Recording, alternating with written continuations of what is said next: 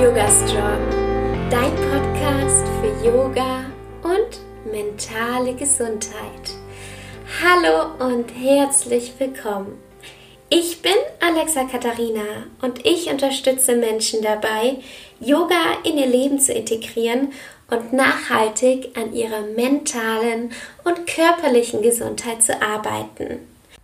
Heute dreht sich alles um das Thema Selbstannahme.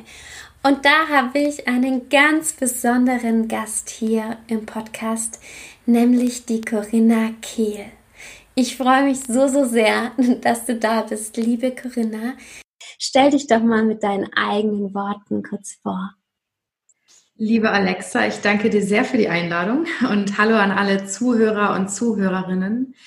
Ja, ähm, ich bin Corinna und ich arbeite jetzt seit Anfang 2018 hauptberuflich selbstständig mit ja, wundervollen Frauen im Bereich Selbstannahme, Spiritualität und Schattenarbeit zusammen. Also im Endeffekt habe ich schöne Online-Mentoring-Gruppen, ähm, wo ich Frauen sehr, sehr intensiv begleite. Dann gebe ich Retreats und Workshops in Deutschland verteilt, bisher so ein bisschen Fokus auf den Kölner um Umraum und ähm, habe meinen Podcast Sinnfragen und das sind so meine Hauptprojekte. Ach ja, mittlerweile gebe ich auch Familienaufstellungen. Das vergesse ich jedes Mal zu erwähnen.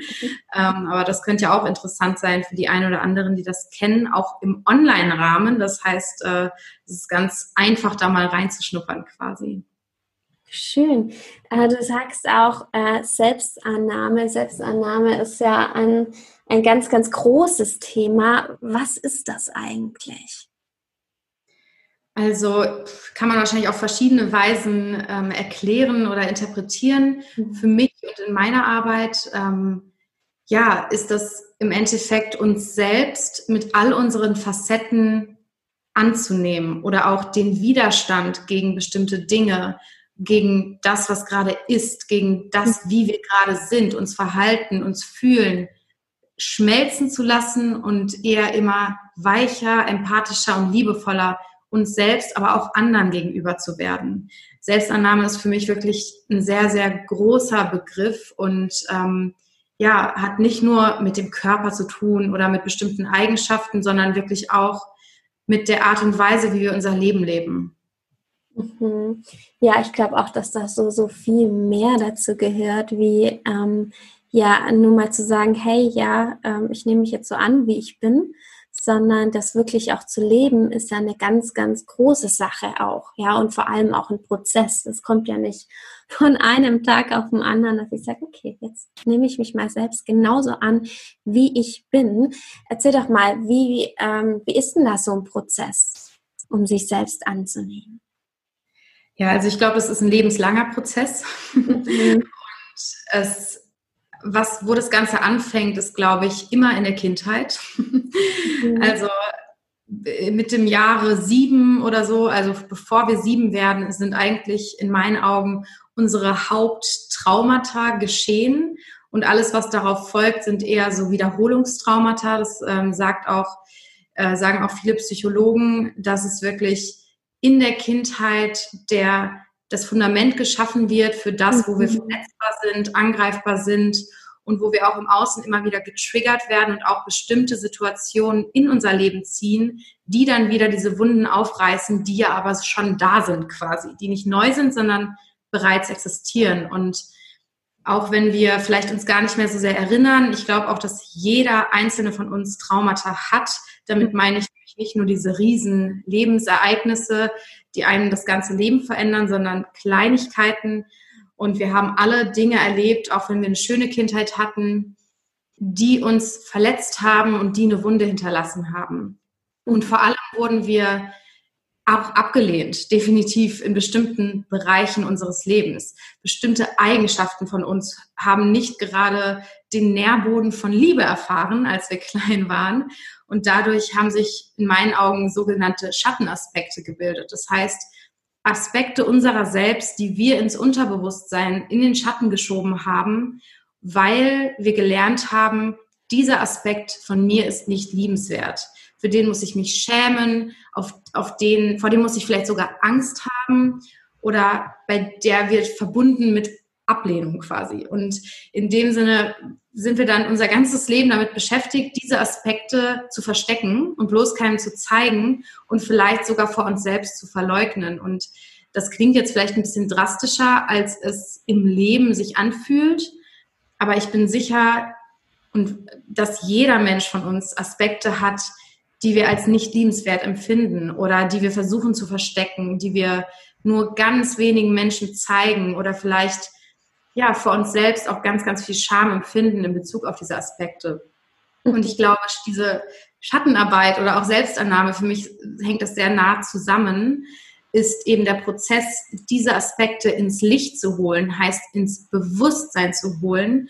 Und durch das ja, Erkennen dieser Aspekte in dem Sinne, weil wir sie sehen und erkennen, können wir sie dann mit Liebe annehmen und befreien. Das heißt, häufig ist es sogar so, dass bestimmte Aspekte sich wirklich so richtig ja, aggressiv an die Oberfläche kämpfen, weil wir sie nicht ansehen.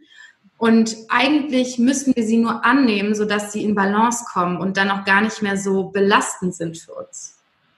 Hm. Ich finde es ganz spannend, was du sagst, dass ähm, jeder etwas hat, woran er sozusagen, wo man näher hingucken kann.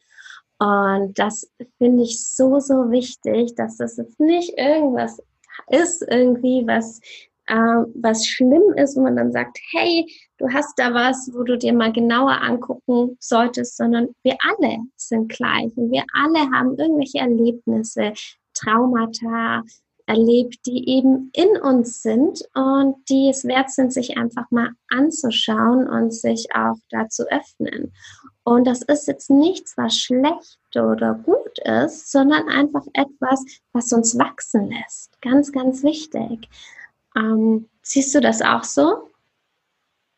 Auf jeden Fall. Ich glaube, das ist der Prozess, den wir hier als Menschen erleben. Also ich glaube, das gehört zum Menschsein dazu. Und es ist auch nichts, was wir so mhm. schnell wie möglich versuchen sollten, hinter uns zu bringen, sondern das ist das Leben.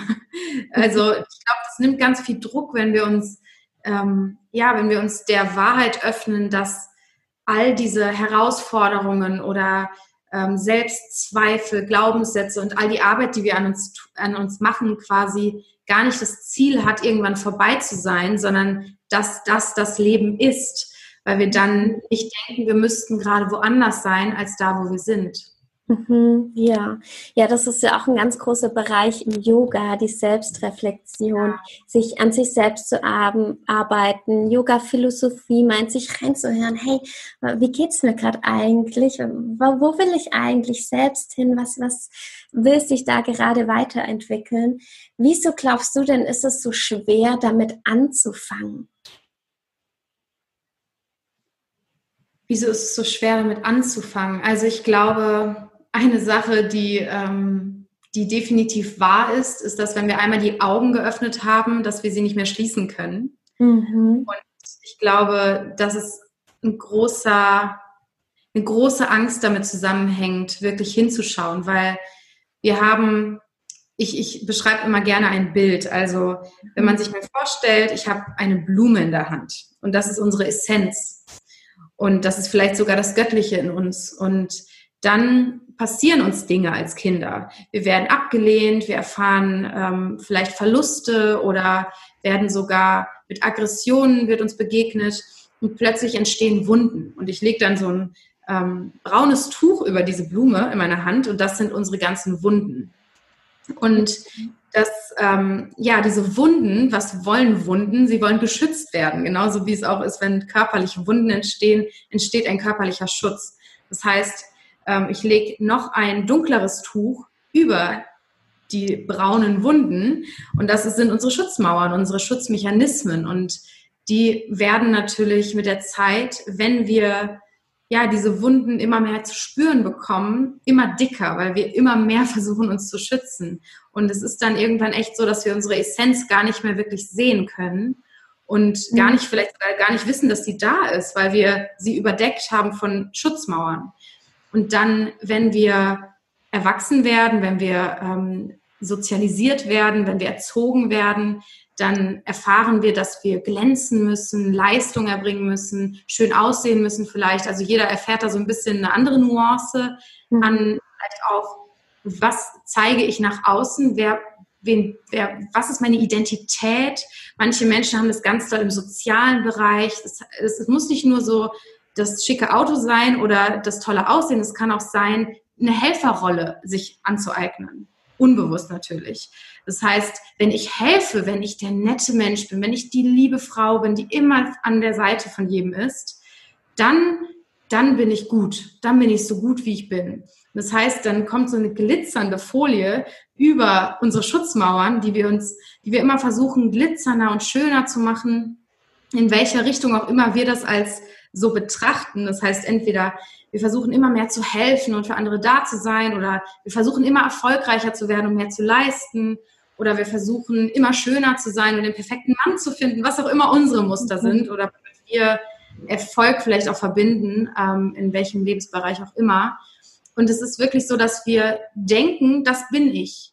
Das Label, die Ausbildung, die Rolle, das Muttersein, was auch immer unsere Identität ist, die wir für uns selbst erschaffen haben, mit dem Einfluss natürlich von anderen. Und das, was so schmerzhaft ist, ist auch wirklich diese Abgespaltenheit von unserer Essenz in dem Moment. Und wir denken, wir verwechseln uns selbst mit etwas, das wir gar nicht sind.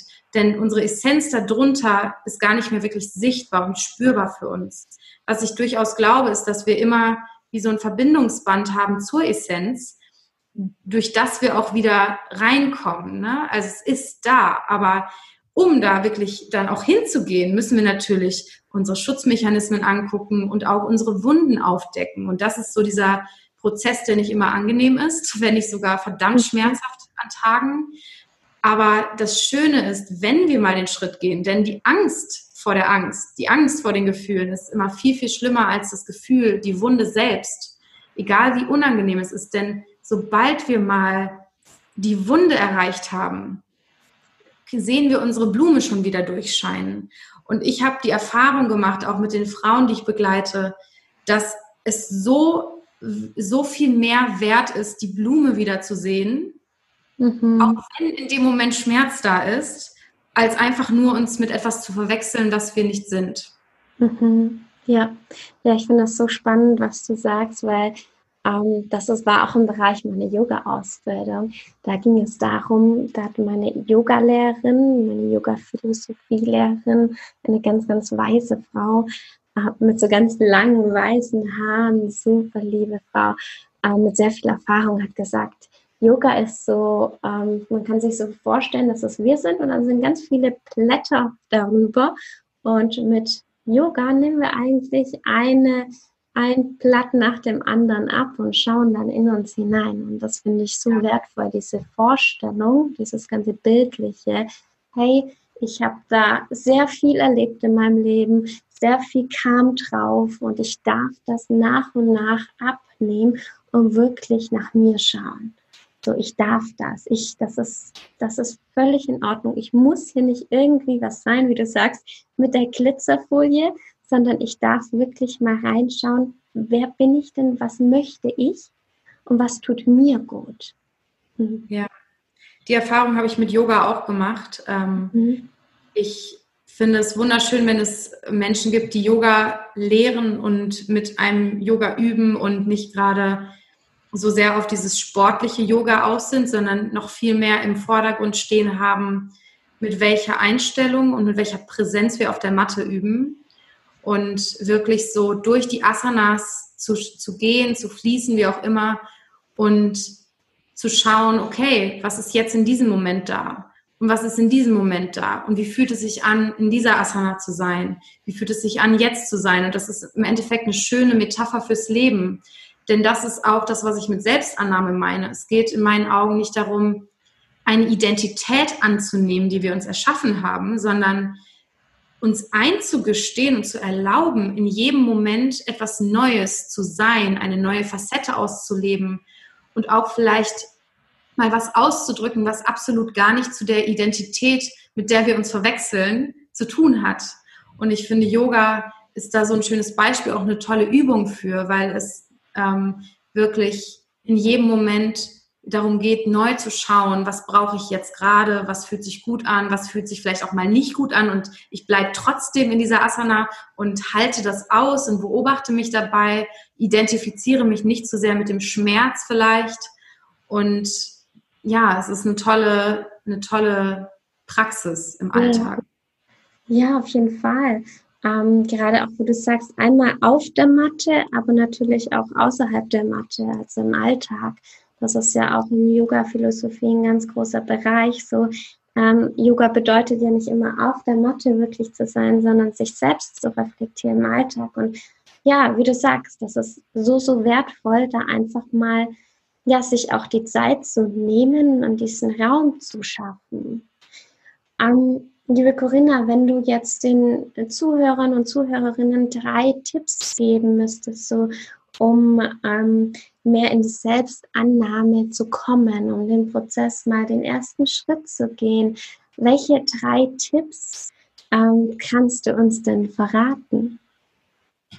Ja, ähm, also die eine Sache, die für mich der Weg zu fast allem ist, und das ist jetzt zwar eine große, eine große Aussage, aber ich meine sogar den Weltfrieden damit, das ist Empathie. Ganz große Schritt und das fängt immer bei uns selbst an. Und ich mhm. glaube, wenn wir in diese Annahme, ich meine, in diese Arbeit der Annahme reingehen wollen, dann ist es als allererstes, finde ich, ganz wichtig und da, das bezieht sich auf alles im Leben, ob wir uns jetzt auf die Matte setzen und Yoga machen wollen oder eine Jobbewerbung haben oder sonstiges, ist immer die Frage, warum möchte ich das gerade machen? Was ist meine Intention dabei? Mache ich das jetzt gerade, um mich selbst zu optimieren und mehr zu werden, als ich bin? Ne? Vermeintlich mehr mhm. zu werden. Das ist ja mhm. unser täglicher äh, Antrieb. Wir, wir denken, wir müssten mehr werden als das, was wir sind. Und da erstmal zu schauen, okay, habe ich hier überhaupt eine liebevolle Intention oder will ich mich verbessern? Und das ja.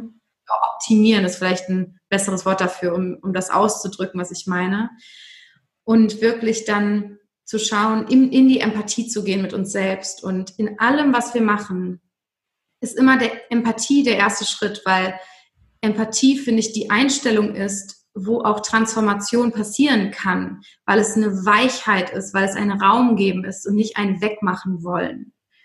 Mhm. Und natürlich hilft es auch zu wissen, okay, hier sind meine Ursachen für meine Wunden, aber es muss nicht da sein, um Heilung in bestimmten Bereichen zu finden. Wir müssen das nicht wissen, in meinen Augen.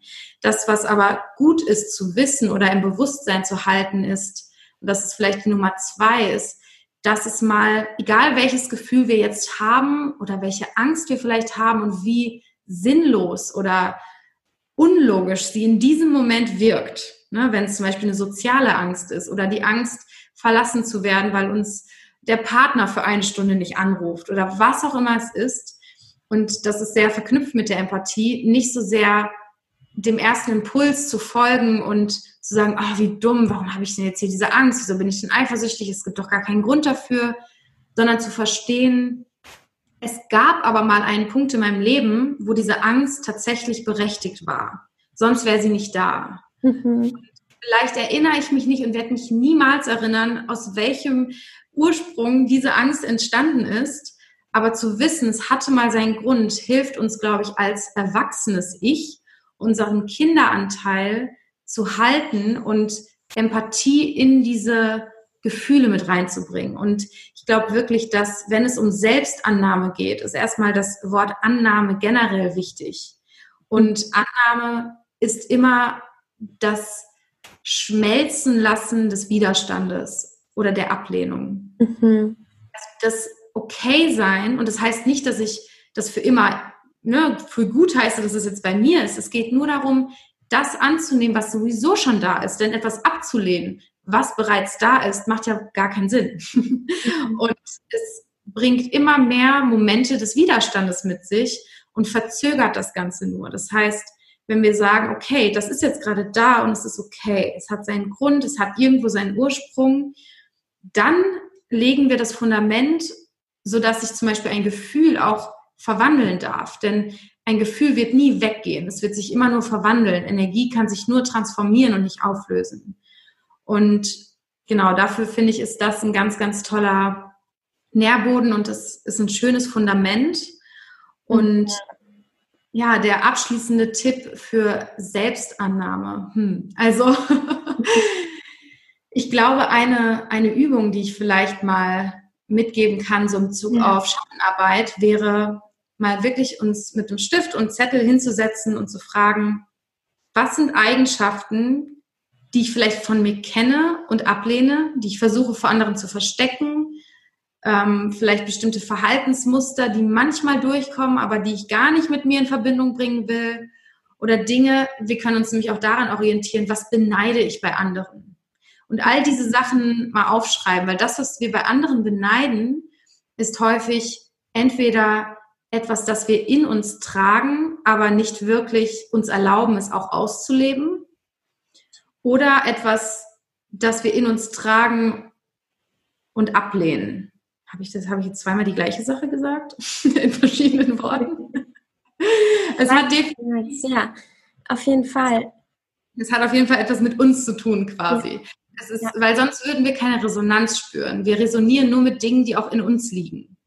Und die Frage ist dann immer, erlaube ich mir bereits, es auszuleben oder wie kann ich es mir mehr erlauben? Oder okay, wenn ich da was ablehne, also so ein negatives, dann ist es weniger beneiden, es ist eher, genau, entweder was beneide ich und was hätte ich, würde ich gerne mir mehr ausleben oder was lehne ich bei anderen ab. Und das ist meistens etwas, was wir an uns selbst auch ablehnen. So rum meinte ich es. Mhm. Ja. Und dann können wir mal rechts neben diese, also es sind, sage ich mal, Adjektive, die ich aufschreibe. Ähm, zum Beispiel Unzuverlässigkeit oder Faulheit oder nie ähm, in die Pötte kommen oder bei anderen Leuten ist es vielleicht zu streng mit sich sein oder ähm, Perfektionismus oder whatever. Und daneben können wir, das sind quasi die Schattenseiten, also wir können das, wir können schreiben Schattenseiten und darunter alle Sachen, die wir so ablehnen. Mhm. Und auf die rechte Seite können wir dann Lichtseiten schreiben und von jedem einzelnen Aspekt mal ausgehen und uns fragen, weil ich glaube wirklich, jede Sache im Leben hat zwei Seiten. Und ja. Wenn wir uns zum Beispiel das Wort ähm, Unzuverlässigkeit anschauen, dann ist es in unserer Gesellschaft erstmal negativ assoziiert. Aber Menschen, die unzuverlässig sind, haben häufig Lichtseiten, die damit im Zusammenhang stehen und die das quasi als Beigeschmack mitbringen. Beispielsweise Menschen, die das Leben total locker nehmen oder wirklich in den Tag hineinleben und völlig im Moment sind. Das sind häufig Menschen, die dann aber auch unzuverlässiger sind, weil sie nicht so sehr sich auf die Zeit konzentrieren, sondern eher im Moment leben. Das könnte zum Beispiel sein für zu schauen, was ist, was für eine Lichtseite bringt dieser Schatten, diese Schattenseite mit sich. Und ich glaube, das alleine kann schon einen Perspektivwechsel zur Folge haben, der uns selbst erlaubt, uns mit einem anderen, in einem anderen Licht zu sehen. Und wir können auch, wenn uns das so ein bisschen schwerfällt bei einigen Adjektiven, uns fragen, wer in meinem Umfeld hat diese Eigenschaften und was sind Eigenschaften, die ich an der Person aber bewundere und dann gucken, ob das damit im Zusammenhang steht. Mhm. Das ist so spannend, wenn man sich damit einfach Schritt für Schritt auseinandersetzt. Ich selbst habe hier auch ein Journal und schreibe mir solche Dinge auch immer gerne auf und ähm, schau dann rein und reflektiere das einfach immer wieder. Und das muss gar nicht viel sein, sondern einfach nur so Stichpunkte, die einem dann helfen, einfach wieder, ja, so ein bisschen sich klarer darüber zu werden, hey, was ähm, ist jetzt gerade? Hat das, was hat das denn für einen Grund, dass ich so oder so reagiere? Ja, auch wenn ich den gerade nicht weiß, wie du gesagt hast, völlig egal, aber es hat einen Grund. Und dann ist einfach mal zu reflektieren, hey, was habe ich da sonst noch für äh, Eigenschaften und sich so ein bisschen mehr kennenzulernen. Ja, und das finde ich ganz, ganz wertvoll. Ja, total. Ja. Ähm, schreibst du das auch auf oder wie machst du das für dich? Ähm, also das ist eine Übung, äh, falls du jetzt diese Übung meinst, die ich gerade gesagt habe, das ähm, macht total Sinn, das aufzuschreiben, weil wenn wir das ähm, einfach nur im Kopf machen, dann auf Blatt Papier ist einfach alles irgendwie realer und gibt uns mehr Raum, neue Wege zu gehen. Deswegen würde ich sehr empfehlen, generell eine Art der Schreibpraxis, wenn das etwas ist, was funktioniert, ähm, zu integrieren. Mhm. Schön. Ja, liebe Corinna, ähm, wo finden dich denn die Zuhörer und die Zuhörerinnen, wenn sie mehr über dich erfahren wollen? Also ich würde sagen, ähm, der beste Weg ist immer Instagram, weil dort sich einfach alles sammelt, was ich mache, auch meine ganzen Angebote, Events, ähm, meine Podcast-Folgen, alles werde ich immer bei Instagram announcen und irgendwie ankündigen. Deswegen einfach meinen Namen suchen, at Corinna Kehl, das, ähm, da dürftet ihr alles finden und schaut natürlich auch sehr gerne mal auf meinem Podcast Sinnfragen vorbei. Da würde ich mich auch freuen. Ähm, genau. Und ja. momentan ähm, nehme ich neue Leute an für mein äh, Sinnerfüllt Mentoring-Programm. Also wenn ihr nach dieser Episode das Gefühl habt, dass ähm, die Arbeit mit mir für euch das Richtige sein könnte, könnt ihr euch über Instagram einfach easy informieren und ja, mal ein kostenfreies Kennenlerngespräch mit mir buchen und dann ja, würden wir einfach gemeinsam schauen, ob das passt. Schön. Ja, wenn ähm, die Menschen, die diesen Podcast jetzt hören, eine Sache mitnehmen sollten von diesem Podcast-Interview, was wäre diese Sache? Selbstempathie. ja. Wir dürfen uns selbst gegenüber wieder viel liebevoller werden und dann wird sich das sowieso und automatisch auf unser Umfeld und die Menschen um uns herum übertragen. Ja, Schön, das ist ein tolles Schlusswort. Liebe Corinna, vielen, vielen Dank, dass du dir die Zeit genommen hast und hier beim Yoga Strong Podcast zu Gast warst. Ich wünsche dir alles, alles Liebe und wünsche euch auch zu Hause eine wunderschöne Woche. Die nächste Podcast-Folge kommt schon am nächsten Montag um 7 Uhr morgens wieder online. Bis bald und Namaste.